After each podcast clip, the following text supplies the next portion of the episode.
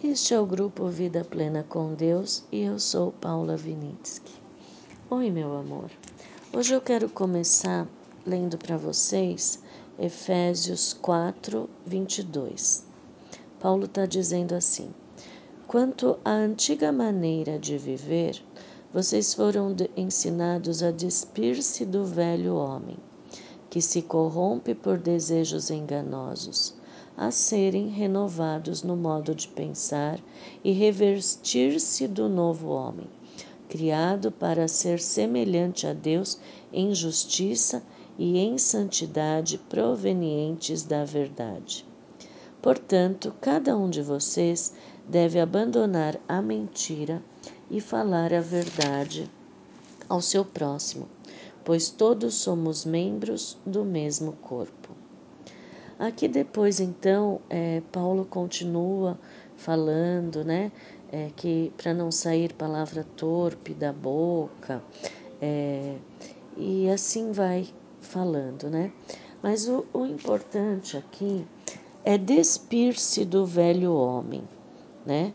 Aqui ele mostra, mostra claramente que quando a gente se batiza, que a gente escolhe Jesus, a gente está escolhendo um estilo de vida e não só uma religião, tá? No batismo, o velho homem morreu.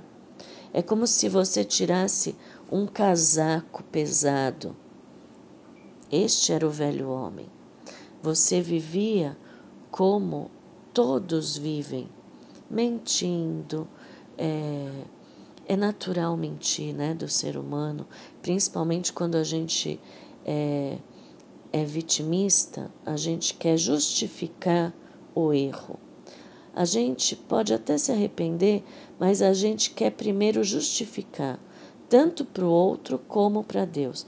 Por isso que quando o marido e a mulher discutem, geralmente é porque cada um tem o seu ângulo de visão do problema, mas cada um quer mostrar que o outro está errado.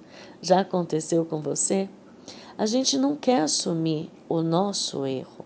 A gente quer comprovar que o outro é que está errado, né? Esta é a mentalidade que quer do velho homem, né? Que quer mostrar que ele está certo. O velho homem tem sempre a certeza de que está certo, né? O novo homem com a mentalidade renovada de Jesus, como eu falei ontem, a gente não quer comprovar que o outro está errado. A gente quer ter a certeza de que pode ajudar o outro a enxergar como você enxerga.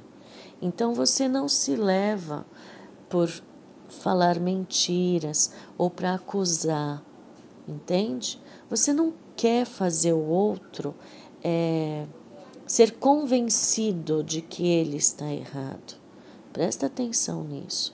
Eu era muito assim, nossa, vocês não imaginam como eu queria convencer qualquer pessoa de que eu é que estava certa, né? Como professora, a gente sobe num pedestal de que a gente fala toda a verdade, né?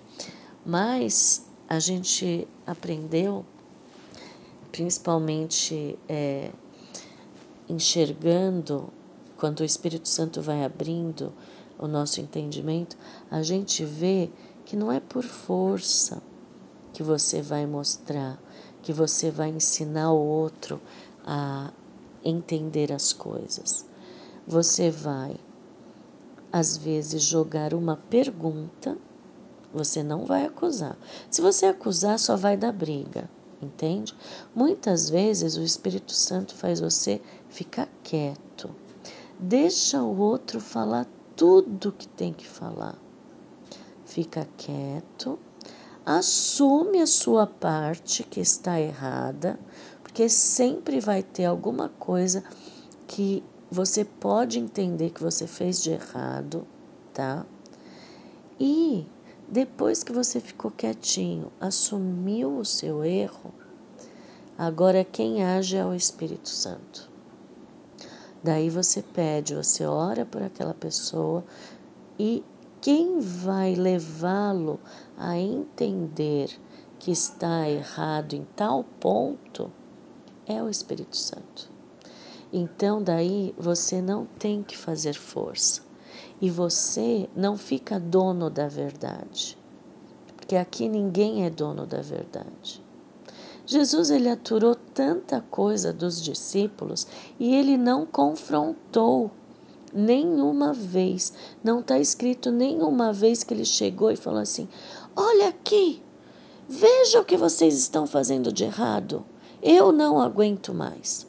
Você, Fulano, fez isso, isso, isso, isso. Você, Ciclano, fez isso, isso, isso, isso. Você já viu Jesus fala, fazendo isso com os discípulos? Não.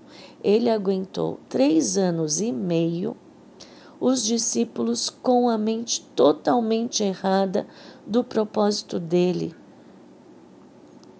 Tudo que ele fazia era para mostrar o amor de Deus, para mostrar que todos eram amados. E os discípulos estavam focados ah, assim que Jesus fiz, é, resgatar o povo judeu do, dos romanos, nós seremos os principais no reino dele. Veja como era a mentalidade e veja como Jesus agiu. Ele não confrontou o defeito deles na força ele foi mostrando amor, foi mostrando amor, foi ficando quieto. Algumas coisas que eles perguntavam, ele ensinava, ele mostrava o que eles deveriam pensar, mas a mentalidade dele estava tão errada que eles só enxergaram depois que Jesus ressuscitou, apareceu entre eles e soprou sobre eles. Ali eu entendo que o Espírito Santo abriu a mente deles, para depois, no Pentecostes, o Espírito Santo descer e entrar neles, viver neles, tabernacular neles. Então, hoje é o tempo de abrir a mente com o Espírito Santo.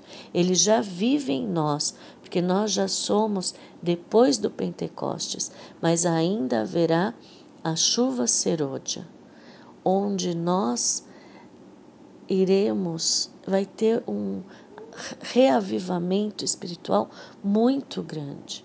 E é isto que tem no meu coração. Tá bom? Falei demais hoje. um beijo, até amanhã. Que Deus te abençoe.